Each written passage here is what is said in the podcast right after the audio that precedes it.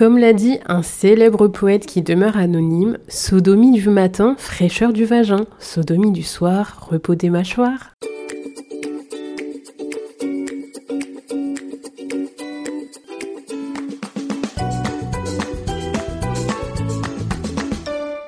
Salut Pauline Salut Mégane et bienvenue sur Truc de Meuf, le podcast qui parle de santé et sexualité féminine avec bienveillance. Cette semaine, on parle d'un sujet qui demande de la délicatesse, la sodomie, une pratique qui demande un peu de doigté mais aussi d'être à l'écoute et de communiquer. Comment faire alors si tu as envie de te lancer mais que tu as peur? Comment en parler avec ton ou ta partenaire? Et quels sont les accessoires indispensables et surtout les meilleures positions pour réussir une bonne sodomie? C'est ce qu'on va voir avec Anne-Charlotte Desruelles, c'est la créatrice de Soft Paris, une marque de sextoys et de lingerie. On l'avait d'ailleurs déjà reçue lors de la première saison de Trucs de Meuf pour un guide pour bien choisir ses sextoys. Et dans cet épisode, elle va tout nous dire sur ce qu'il faut savoir avant de se lancer dans la pénétration anale. Mais avant de l'écouter, n'oublie pas de t'abonner à notre podcast et de nous laisser une note sur la plateforme sur laquelle tu nous écoutes. Tu peux aussi nous suivre sur l'Instagram de Trucs de Meuf, le lien est dans la barre d'infos, et partager cet épisode à au moins une personne que ça pourrait intéresser ou aider. Et en attendant, on te souhaite une bonne écoute. Bienvenue de nouveau sur euh, Trucs de Meuf. Aujourd'hui, on va parler de la pénétration anale avec toi. Est-ce que juste avant, tu pourrais te présenter à nouveau pour les personnes qui n'auraient pas écouté euh, le premier épisode qu'on a enregistré ensemble, s'il te plaît. Je m'appelle Anne-Charlotte Desruelles, je suis la fondatrice de Soft Paris. C'est une euh, entreprise de vente à domicile, de vente directe, euh, de tous les produits que l'on peut imaginer utiliser dans l'intimité de son couple, euh, aussi bien cosmétiques que lingerie, que jouets et autres accessoires. Donc c'est vrai que euh, en 17 ans, j'ai acquis un volume de connaissances sur les différents sujets autour de la sexualité qui est, qui est pas mal. Et d'ailleurs, si jamais euh, certaines personnes sont intéressées, on a déjà fait ensemble un épisode où tu nous présentes un guide un peu des, sextoys euh, qui sont un peu des indispensables pour, euh, pour bien démarrer. Alors là, le sujet qui nous réunit aujourd'hui, donc, c'est la, pénétration anale. Déjà, est-ce que tu pourrais nous donner peut-être quelques, quelques conseils pour les personnes qui n'ont jamais essayé, qui seraient peut-être un peu stressées pour bien démarrer? Comment on peut se mettre en bonne condition pour bien réussir cette pénétration-là? Alors, le premier conseil, déjà, c'est que euh, si t'as pas envie, t'as le droit de dire non. Ça, c'est un truc qui est hyper important. Dans l'intégralité de ta vie, euh, t'as pas envie, tu dis non, tout simplement. Et dans la sexualité, dans l'intimité, d'autant plus.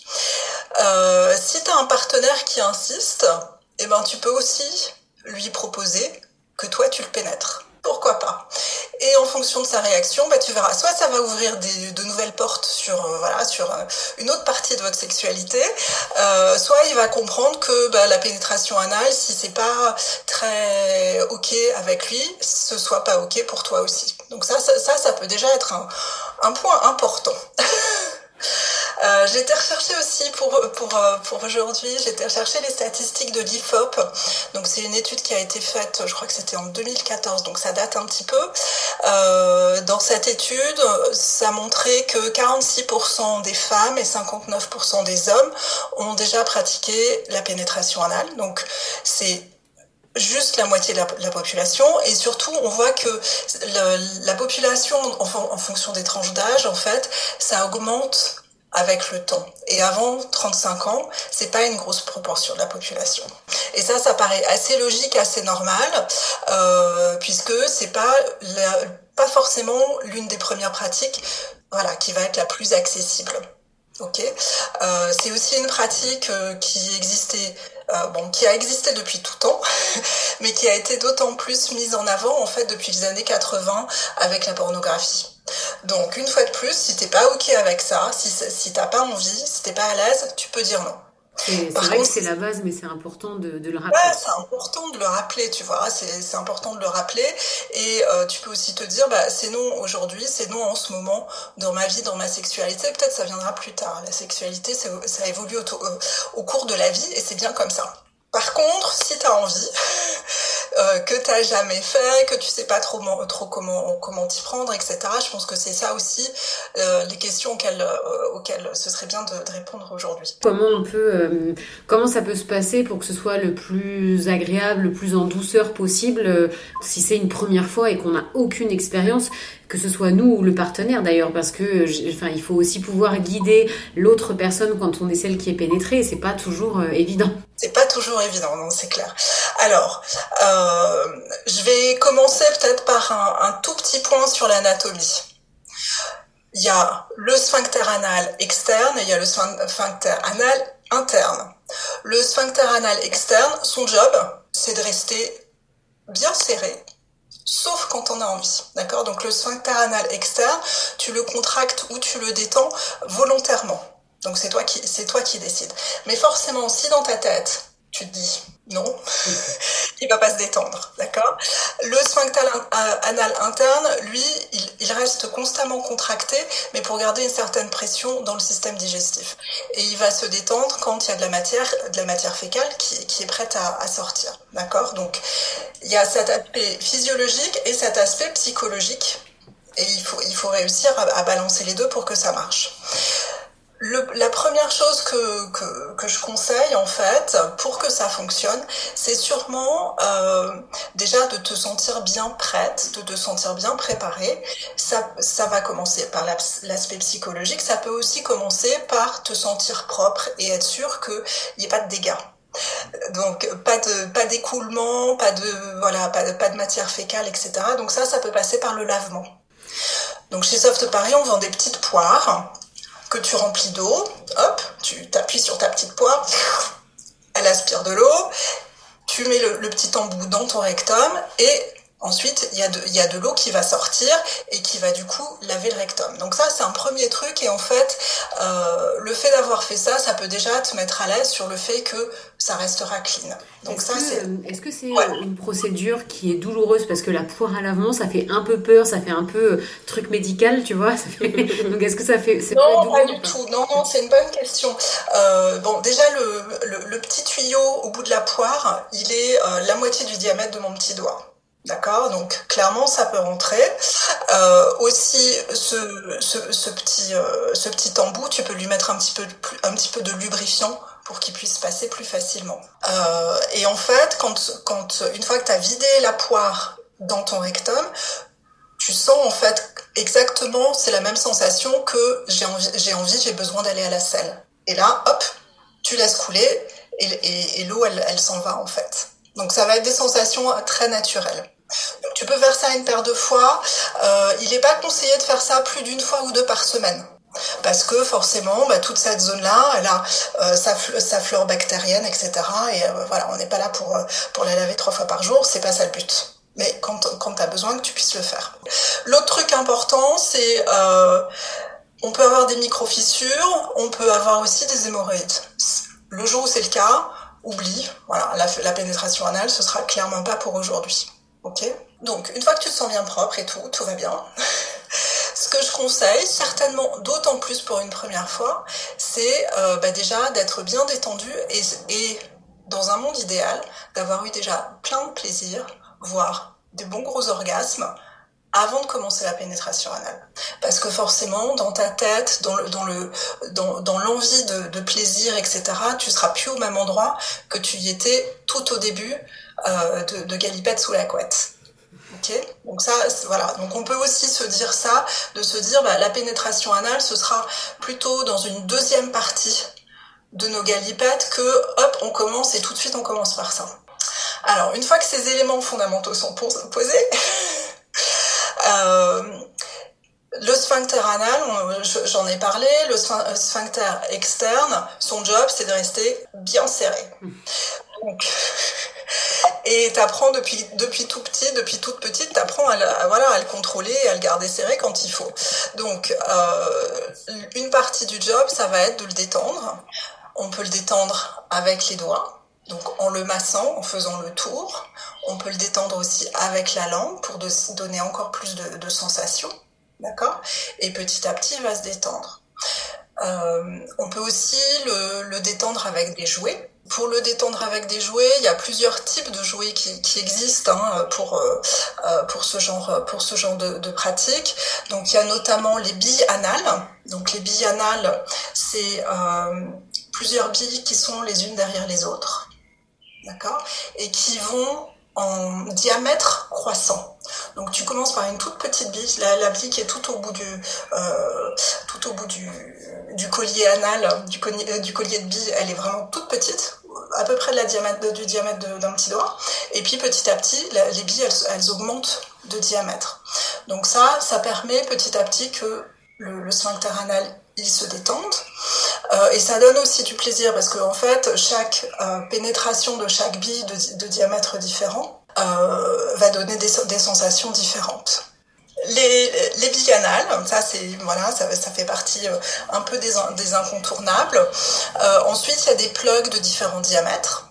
Donc pareil, les plugs, ils ont, ils ont en général vraiment le bout très fin, de façon à ce que on puisse euh, faire une pénétration en douceur jusqu'à voilà jusqu'au moment où euh, la, la, la, relaxation du sphincter elle est, elle est complète.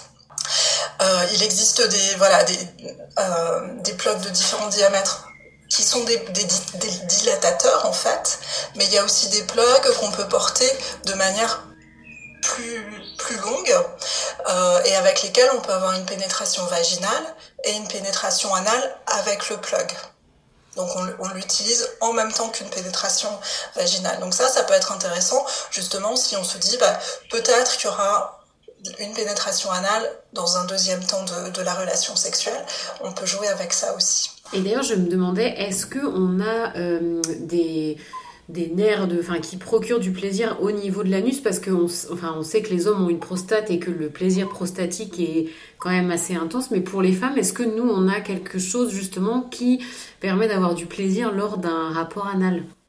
Alors oui, alors les hommes et les femmes de la même manière, toute la toute la sphère anale est très innervée, euh, mais les femmes n'ont pas plus de nerfs autour de la zone anale que les hommes. Hein. Et euh, tous les, les, les, bulbes du clitoris ne vont pas jusque-là non plus. Ah d'accord, je pensais que si, que ça, ça descendait jusque, jusque, jusque là, jusqu'à l'anus. C'est pas très loin, c'est pas très loin, mais, mais ça va pas jusque, jusque, jusqu'à l'anus. Ok? Un autre truc vachement important hein, pour la pénétration anale, c'est que euh, la muqueuse anale, elle lubrifie pas du tout. Donc il est hors de question d'imaginer une pénétration anale sans, lubrifiant. D'accord Donc ça, c'est vraiment euh, un truc valable euh, 365 jours par an. Euh, si pénétration anale, forcément, il faut, un, il faut un lubrifiant. Et quelquefois, il faut s'arrêter, en remettre, etc. Et, bien communiquer avec son partenaire et que le partenaire il comprenne bien que euh, quelque chose qui peut-être lui va lui donner des sensations supplémentaires parce que c'est pas très lubrifié. En fait, ça peut créer des micro-fissures. Peut-être que tout de suite, là maintenant, ça fait pas mal. Mais peut-être que dans deux heures, oui, ça fera mal. D'accord? Donc, euh, une fois de plus, hein, je, on parlait du non, de refuser, etc. Mais c'est pas juste refuser, c'est aussi donner des limites et dire quand c'est le bon moment ou quand il faut arrêter, mettre du lubrifiant, etc. Oui, tout, à, tout communiquer pendant toute la durée de l'acte de toute façon. Ouais, ouais, exactement, exactement. Et du coup, tu parlais de micro-fissures. Est-ce que euh, il y a des risques liés justement euh, à la pratique euh, du, de la pénétration anale? Alors oui, il y a un, des risques, c'est euh, ce qu'on appelle l'incontinence fécale. Donc l'incontinence fécale, c'est la fuite incontrôlable de matière fécale que ce soit liquide ou solide, hein, euh, qu'on peut connaître quand on a quand on a la diarrhée, qu'on a voilà qu'on a euh, on a mangé un truc qui était pas bon, etc. Euh, mais qui peut, je crois que c'est 10, 10%. Il y a une étude qui a été fait, faite en 2016 là-dessus, avec plus de 6000 personnes. Donc c'est une étude euh, scientifique assez solide euh, qui montre que la pénétration anale augmente euh, l'incontinence fécale de 10% chez les femmes c'est pas c'est pas négligeable. Et, c'est ça. ça augmente si on la pratique euh, trop régulièrement ou si même ne serait-ce qu'une fois ça peut euh, créer de l'incontinence. Alors, euh, l'étude n'allait pas dans autant de détails que, que d'analyser, voilà, si tu le fais une fois, une fois par semaine ou dix fois par semaine versus si tu le fais une fois par mois, mais la logique veut que forcément euh, ces, deux muscles dont, j'ai parlé tout à l'heure, euh, leur job c'est de rester serrés, sauf quand c'est le bon moment. Si en fait on leur apprend très régulièrement à se dilater, forcément on va, moins les contrôler. Donc euh, ça reste une pratique à, à, avoir de manière pas trop fréquente de façon à si, si voilà si on veut éviter euh, on veut éviter ces incontinences. Et j'imagine que au même titre que la pénétration vaginale, la sodomie peut aussi véhiculer des maladies. Oui, alors effectivement, pareil, hein, il y a des études là-dessus qui montrent qu'il y a une plus grosse... Euh, en, termes de pratiques sexuelles, souvent les gens qui ont des pratiques euh, de pénétration anale ont aussi d'autres pratiques à risque avec consommation d'alcool, de drogue, etc. et non-usage de préservatifs et du coup une augmentation des, euh, des transmissions de, de MST supplémentaires. Ouais. Donc il faut faire attention euh, à ça aussi, il faut toujours se protéger dans tous les cas. Se protéger dans tous les cas. L'autre, truc vraiment euh, fondamental, c'est aussi qu'on ne passe pas d'une pénétration, que ce soit avec un jouet ou que ce soit avec des doigts ou que ce soit avec un pénis, on passe pas d'une pénétration anale vers une pénétration vaginale, de façon à ne pas euh, contaminer le vagin qui a, qui a une flore très, assez délicate en fait, de ne, pas y apporter des bactéries qui sont forcément dans, dans le rectum. Même si tu as fait des lavements, hein, il reste forcément des bactéries, euh, voilà, des bactéries du système digestif. Oui, donc on se lave les mains entre deux, on change de jouet, on change de préservatif, etc.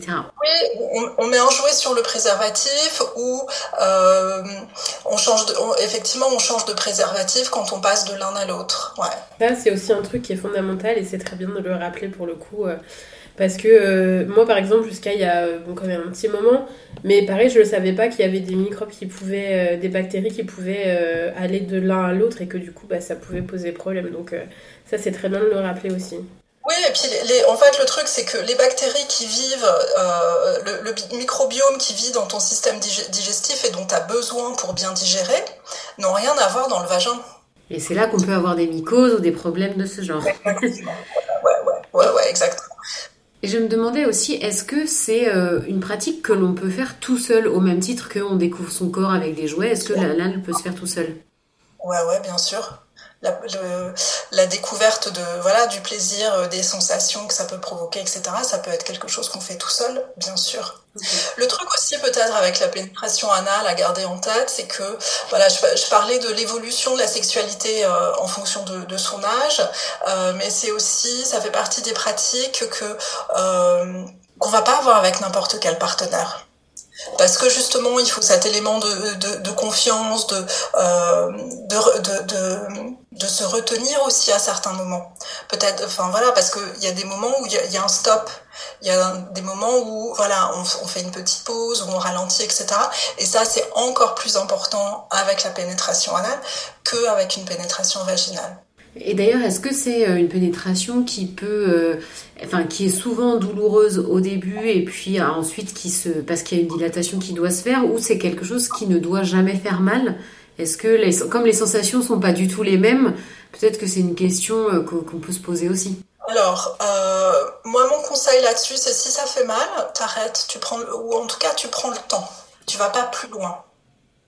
Parce que la, sensation de douleur, elle peut venir soit du fait que tu es trop contracté, et du coup, plus, enfin, si tu continues à avoir mal, tu vas continuer à être contracté. Donc si ça, si ça fait mal, c'est pas la peine. La, la, douleur, elle peut venir aussi de micro-fissures, donc dont tu t'es pas rendu compte dans ton, dans ton quotidien, qui étaient présentes, mais qui sont là quand même. Donc si ça fait mal, reste à ce niveau-là de stimulation et ne va pas plus loin. Peut-être même descendre du niveau de stimulation. De toute façon, enfin voilà, une, fois qu'on on commence avec une stimulation avec la langue ou avec les doigts ou avec un jouet, on sent bien si ça commence à faire mal ou pas. Puisque là, on, on, la partie externe euh, sans essayer de pénétrer. D'accord? Mais si, si, euh, si pendant la pénétration ça fait mal, on stoppe, peut-être on ralentit un petit peu, peut-être on, on, donne un, diamètre inférieur, euh, et ensuite peut-être on va avoir envie de, de, reprendre pour un diamètre supérieur. il faut y aller vraiment pareil en douceur, en s'écoutant comme pour le reste. Ouais, exactement. Euh, un, un point important aussi euh, sur, euh, sur la pénétration anale, qui voilà, vous m'avez pas, posé de questions par rapport aux positions, mais je pense que c'est important de, de l'aborder aussi. Donc, quelles sont les positions qui sont les plus appropriées pour une pénétration anale réussie, surtout quand c'est une première fois ou que voilà qu'on sait pas trop comment s'y prendre, etc. Euh, certainement, la, position la plus appropriée, c'est quand la femme est à genoux sur son partenaire de façon à ce que ce soit elle qui contrôle le niveau de pénétration, la rapidité, etc. Et en plus, ça lui ça permet à la partenaire de prendre le pénis de son partenaire dans sa main. Et ainsi de contrôler, mais aussi avec la pression qu'elle va lui donner en serrant sa main, euh, de donner une idée au partenaire du niveau de douleur, s'il y a douleur, que ça lui procure. Si la main elle se détend, il sait que c'est bon, qu'il peut continuer en douceur. Si la main elle se, resserre, c'est là qu'il faut faire un stop et peut-être arrêter un petit peu, peut-être mettre un peu de lubrifiant, etc. Donc ça, c'est une bonne manière aussi de communiquer de manière instantanée et physique sans forcément mettre de mots. D'accord? Donc avec cette position-là, euh, la femme est, en contrôle et le partenaire peut vraiment comprendre aussi le niveau de sensation. Et est-ce que à l'inverse, il y a des positions, surtout quand on débute, qui sont vraiment déconseillées parce que justement ça peut aller trop vite, on peut se retrouver à avoir vraiment mal, justement? Écoute, euh, euh je, je, pense pas qu'il y ait vraiment de, de position qui soit déconseillée. Le, le, truc qui est déconseillé, c'est de le tenter avec un partenaire qui ne se contrôle pas et qui ne va pas comprendre et accepter que euh, c'est une proportion assez faible de femmes qui ont cette pratique et que peut-être aujourd'hui c'est pas le bon jour et que peut-être là tout de suite j'ai envie mais en fait une fois qu'on commence aujourd'hui c'est pas le moment etc c'est peut-être ça le tu vois le, le, le vrai truc oui, pas faire ça avec, euh, avec n'importe qui aussi, c'est ce que tu disais. Et, et, une fois que le, que le rapport est terminé, est-ce que il euh, y a des choses à faire, euh, se nettoyer? Enfin, j'en sais rien. Est-ce qu'il y a des, des choses conseillées? Oui aller, oui, aller prendre une douche tous les deux, aller prendre une bonne douche avec plein de savon et continuer, continuer à se faire des câlins et à rigoler euh, avec avec plein de mousse sur soi. et, et d'ailleurs, tu nous as parlé un tout petit peu au début de, du fait que on peut aussi proposer à son partenaire quand on est une femme et que c'est un homme de le pénétrer. Et c'est une pratique qui a un nom, il me semble, mais je l'ai oublié. Oui, alors ça s'appelle le pegging. Donc le pegging, c'est le fait qu'une femme pénètre un homme. Euh, et la réalité, c'est qu'il y a des hommes qui sont tentés par le pegging, mais qui vont peut-être pas forcément oser le dire parce que ils sont hétérosexuels, ils ne se considèrent pas comme homosexuels et du coup ils ont du mal à réconcilier le fait d'avoir cette envie, ce désir et pourtant d'être hétérosexuel. Alors ça c'est quelque chose sur lequel déjà il faut être euh, tout à fait en harmonie parce que tous les hommes ont du plaisir à travers la stimulation de la prostate, qu'on soit homosexuel ou qu'on soit hétérosexuel. D'accord? Donc ça, c'est, ça, c'est un truc de base. Et on peut être hétérosexuel et avoir envie que sa partenaire nous pénètre. Ça, voilà, c'est, c'est tout ça, ça peut exister. le, monde, le monde n'est pas noir et blanc. Il y a, voilà, il y a plein, il y a plein de grilles, il y a plein de manières de faire, il y a, plein de modes opératoires. Donc, euh, je pense que les hommes qui sont tentés par cette expérience osez en parler à votre partenaire euh, et elle sera peut-être ouverte à, à tester ça. Et du coup, si, si, on se lance, comment, comment ça se passe euh, du coup concrètement? Alors concrètement, c'est pareil. Hein, le, euh, le sphincter anal, pareil, il a besoin d'être détendu, il a besoin d'être stimulé. Euh, donc pareil, avec les doigts, avec la langue, avec un jouet, avec plein de lubrifiants, euh, dans la détente, dans la bonne humeur, dans la communication. Tout ça, c'est tout ça, c'est voilà, ça, reste complètement valable que ce soit un anus masculin ou un anus féminin. Il existe deux types de, jouets pour la pénétration. Il y a le harnais un petit peu classique qu'on a, que je pense on a tous à peu près en tête. Euh, donc attention quand vous choisissez un harnais, parce que forcément quand on choisit un, premier harnais, on ne sait pas trop, on débute, c'est la, la première fois, donc choisissez un harnais qui fonctionne bien. Ça veut dire un harnais qui a un système de baudrier un système de baudrier comme pour faire de l'escalade, donc qui, prend bien sous les fesses, de façon à ce que euh, on puisse donner du mouvement. En fait, parce que il y a certains harnais qui vont juste vous prendre autour de la taille et autour des cuisses, mais en fait, on n'a on a pas de contrôle sur, euh, sur, sur l'angle, etc. Donc un, un, harnais avec un système de baudrier, ça c'est vraiment chouette. Euh, celui qu'on propose chez Soft Paris, il a en plus une petite poche devant, de façon à mettre un petit vibreur. Parce qu'en fait, une nana, une fois qu'elle a mis ce baudrier, avec un phallus en plastique ou en silicone devant elle, elle a aucune sensation, il n'y a aucune de ces zones qui, est stimulée. Elle a peut-être une, stimulation visuelle, mais c'est tout. Donc en fait, avoir une petite poche avec un vibreur dedans, eh ben, ça lui permet elle aussi d'avoir des sensations pendant ce temps-là. Donc ça, c'est un premier type de jouet pour euh, voilà pour le pegging ou pour la pénétration euh, voilà pour pour pour la pénétration de la part d'une femme vers une femme ou vers un homme. Et le deuxième type de jouet, ce sont des jouets à insérer dans le vagin et qui ont une protubérance comme un pénis. Donc ça, euh, ce type de jouet, il nécessite forcément un petit peu de muscles dans le vagin. Euh, et ils ont un gros avantage, effectivement, c'est que la partenaire qui pénètre va être stimulée aussi. Puisque ce jouet, il va venir sur sa zone clitoridienne, euh, elle est pénétrée en même temps, etc. Et, chez Soft Paris, on, a un jouet comme ça qui en plus est vibrant, donc ça permet aux deux partenaires d'utiliser le, plaisir des vibrations pendant, pendant le pegging s'ils le souhaitent. Oui, après, ça, dépend, j'imagine aussi, de est-ce qu'on se sent à l'aise, de qu'est-ce qui nous attire le plus, qu'est-ce qui est le plus simple à utiliser pour commencer déjà? Absolument, oui, oui, absolument. Et puis, euh, voilà, un, jouet qu'on peut insérer dans le vagin en même temps, euh, en fait, il peut être utilisé dans, sur pour d'autres pratiques, sur euh, des stimulations même seules, des stimulations vaginales, etc. Enfin, du coup, c'est un, jouet qui, a, qui est multi-usage et le, c'est pas un usage unique pour pénétrer quelqu'un. Et puis du coup, une fois qu'on est euh, qu'on rentre justement dans la partie euh, pénétration, donc tu le disais, la communication, être à l'écoute, c'est c'est un peu la même chose. Enfin, c'est pareil que ce soit un homme ou une femme. Mais est-ce que euh, tu aurais aussi des conseils? Parce qu'en tant que femme, on a quand même moins l'habitude de pénétrer. Donc est-ce qu'il y a peut-être des choses à avoir en tête, à savoir quand on se lance dans dans le pegging justement? La bonne lubrification, être à l'écoute de son partenaire, je pense que c'est les voilà, c'est ces deux facteurs-là. Euh, je pense qu'il est très rare pour une femme de pénétrer quelqu'un sans avoir été elle-même pénétrée un jour. Et du coup, elle va certainement faire le parallèle avec elle-même, ce dont elle avait envie, les sensations qu'elle a pu ressentir, etc. Et je pense qu'elle, qu'en conséquence, elle est beaucoup plus à l'écoute et beaucoup plus ouverte à euh, attention au partenaire que je suis en train de pénétrer. Et d'ailleurs, euh, au niveau de l'entretien euh, des jouets, de toute façon, que ça soit pour l'anal, le vaginal, c'est le même. Oui, c'est le même entretien. Donc, euh, on conseille toujours de passer les jouets à l'eau et au savon et d'utiliser euh, un produit spécifique pour les jouets qui va enlever les, bactéries et notamment les spores. Donc, euh, on parlait de, on parlait de mycoses tout à l'heure. Les mycoses, c'est des champignons qui se propagent avec des spores et l'eau et le savon, ça enlève pas les spores. Il faut un nettoyant supplémentaire et on pense forcément à en tout cas j'espère, à nettoyer son jouet après utilisation.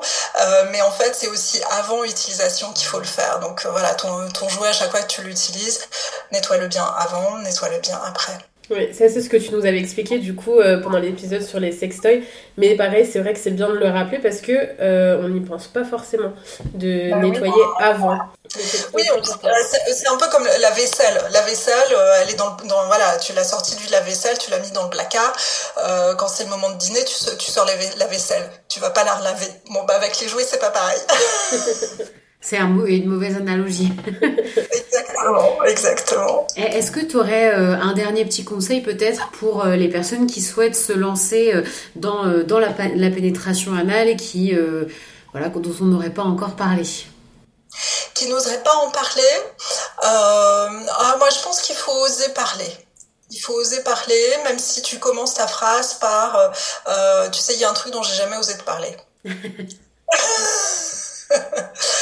choisir le bon moment parce que euh, euh, en fait c'est pendant les galipettes elles-mêmes c'est pas forcément le bon moment pour parler de ces choses-là mais ça peut être euh, voilà quand on se fait un câlin quand on a un petit moment d'intimité quand on a un moment de, de, connexion personnelle que ce soit en train de, de, de, marcher dans la rue en train de prendre un café ensemble peu importe mais un moment de connexion et d'échange personnel en fait je pense qu'il faut oser parce qu'on n'a qu'une vie il faut il faut tenter les choses. Je pense que c'est plutôt bien résumé. S'exprimer, voilà, prendre le temps et puis oser exprimer nos envies, nos fantasmes à notre partenaire en espérant voilà, qu'il soit à l'écoute et qu'il reçoive bien le message qu'on souhaite faire passer. Est-ce que tu aurais quelque chose à ajouter, Anne-Charlotte, avant qu'on Non, je pense qu'on a, je pense qu'on a, on a, on a, abordé vraiment tous les points fondamentaux, euh, euh, voilà, pour.